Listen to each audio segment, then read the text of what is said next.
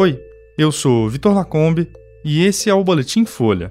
Hoje é quinta-feira, dia 2 de fevereiro de 2023.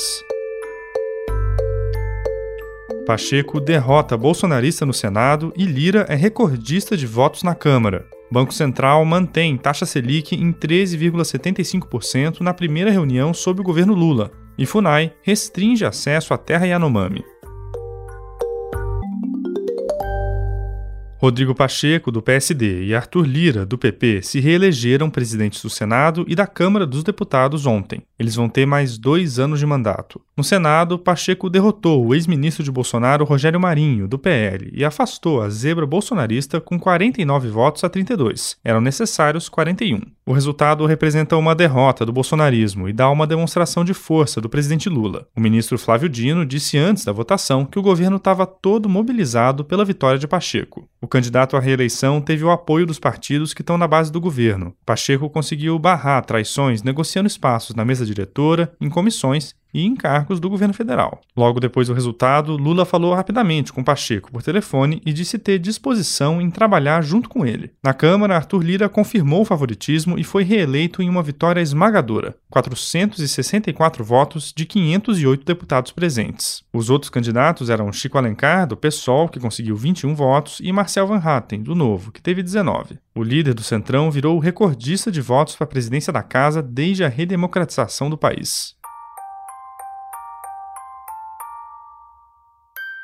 Na primeira reunião sob o governo Lula, o Comitê de Política Monetária do Banco Central decidiu manter a taxa básica de juros em 13,75% ao ano. Logo depois de eleito, o petista criticou o nível atual da Selic e defendeu medidas para reduzir o patamar. A taxa básica de juros não sofre alterações desde setembro de 2022, quando o Copom interrompeu uma sequência de 12 altas que tinha começado em março de 2021. Essa foi a quarta reunião seguida sem mudanças, como já projetava o mercado. Apesar da estabilidade, a Selic está no maior patamar desde novembro de 2016, quando era de 14%. No mesmo comunicado em que informou a decisão sobre a Selic, o Banco Central também fez um alerta para piora nas expectativas da inflação, com uma projeção cada vez mais longe da meta atual de 3%.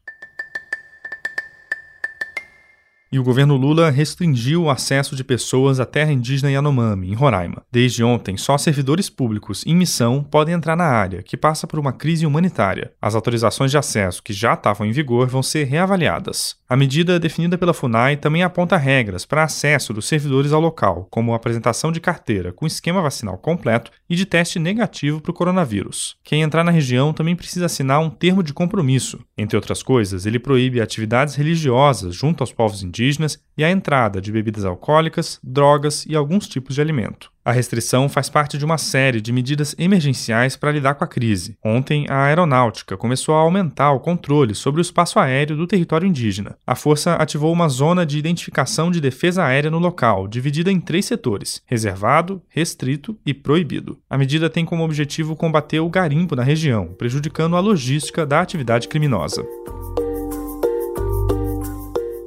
Esse foi o Boletim Folha, que é publicado de segunda a sexta, duas vezes por dia, de manhã cedinho e no final da tarde. A produção é de Daniel Castro e Gabriela Maia e a edição de som é do Rafael Conkle. Essas e outras notícias você encontra em folha.com. Até mais.